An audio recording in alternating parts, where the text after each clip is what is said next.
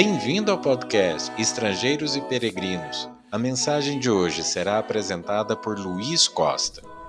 Do fruto da boca o coração se farta, do que produzem os lábios se satisfaz. A morte e a vida estão no poder da língua. O que bem a utiliza, come do seu fruto. Provérbios, capítulo 18, versículos 20 e 21. Um dos assuntos mais tratados nesse livro de Provérbios é sobre o uso da nossa língua. Sobre os muitos pecados que podemos cometer com a nossa fala e, ao mesmo tempo, dos benefícios, das bênçãos oriundas de lábios sábios. E essas palavras de Provérbios 18, 20 e 21 nos ensinam algumas verdades gerais que são importantes sobre esse assunto. Observe primeiramente o versículo 20. Do fruto da boca o coração se farta, do que produzem os lábios se satisfaz. De maneira geral, o que nós falamos gera consequências. Nós vamos colher aquilo que plantamos. Da mesma forma, teremos consequências sobre aquilo que falamos.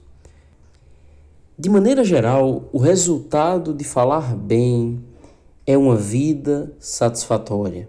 Do fruto da boca, o coração vai se fartar. Provérbios 12, no versículo 14, diz algo parecido.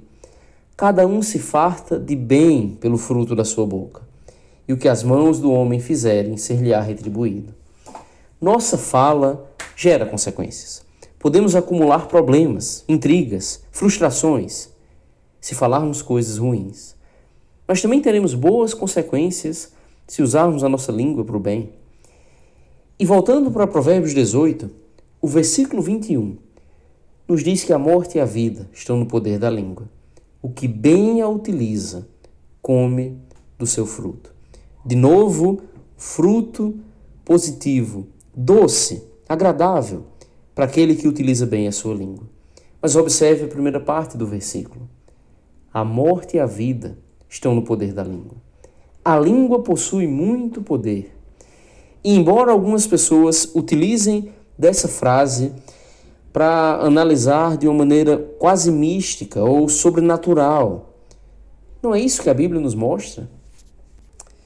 A Bíblia nos revela, de maneira bem prática, que nossas palavras são mais poderosas do que às vezes nós imaginamos. O que nós falamos pode matar uma pessoa espiritualmente ou pode trazê-la de volta à vida. Provérbios capítulo 15, no versículo 4. A língua serena é árvore de vida, mas a perversa quebranta o espírito. Podemos destruir o ânimo de alguém. Podemos trazer infelicidade para alguém. Podemos destruir a sua esperança sua autoconfiança, gerarmos sentimentos ruins no coração de alguém, tudo por causa de uma língua perversa que fala coisas danosas, por assim dizer. Por outro lado, podemos ajudar muito alguém, podemos produzir bênção, vida para alguém que está desanimado, triste, desesperançoso, com a fé abalada. Nossa língua pode ser árvore de vida Precisamos ter essa noção que as consequências do que dizemos podem ser boas ou más e que isso trará impacto sobre a vida de outras pessoas. Em Tiago, capítulo 3, nós temos outro texto na Bíblia muito marcante que fala sobre o poder desse órgão tão pequeno. Tiago 3, no versículo 2, Tiago nos diz: Porque todos tropeçamos em muitas coisas. Se alguém não tropeça no falar, é perfeito varão, capaz de refrear também todo o corpo. Tiago mostra que o controle da língua é algo extremamente desafiador, que alguém que consegue dominar esse órgão mostra um domínio próprio impressionante aqui. E ele continua a partir do versículo 3, utilizando inclusive algumas ilustrações que demonstram bem o poder desse órgão. Ora, se pomos freio na boca dos cavalos para nos obedecerem, também lhes dirigimos o corpo inteiro. Observai igualmente os navios, que sendo tão grandes e batidos de rijos ventos, por um pequeníssimo leme, são dirigidos para onde queira o impulso do timoneiro. Assim também a língua, pequeno órgão, se gaba de grandes coisas. Vede como uma fagulha põe em brasas tão grande selva. Um pequeno órgão capaz de fazer coisas grandiosas. As muitas instruções da Bíblia, mas especialmente do livro de Provérbios, sobre esse assunto, devem nos fazer meditar na importância dele. Meditar em como podemos fazer mal com a nossa língua. Como você tem usado a sua língua? Para o bem? Para o mal?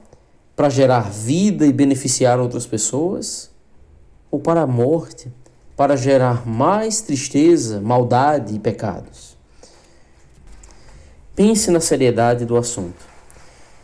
E olhando para a Bíblia, para a ajuda do Senhor e para a sabedoria que vem dessas Escrituras, tome boas decisões sobre o uso da sua língua. Use esse pequeno e poderoso órgão para honrar o nome do nosso Criador. Obrigado por nos acompanhar nessa jornada pelas Escrituras. Volte amanhã para ouvir mais uma mensagem do podcast Estrangeiros e Peregrinos água viajar.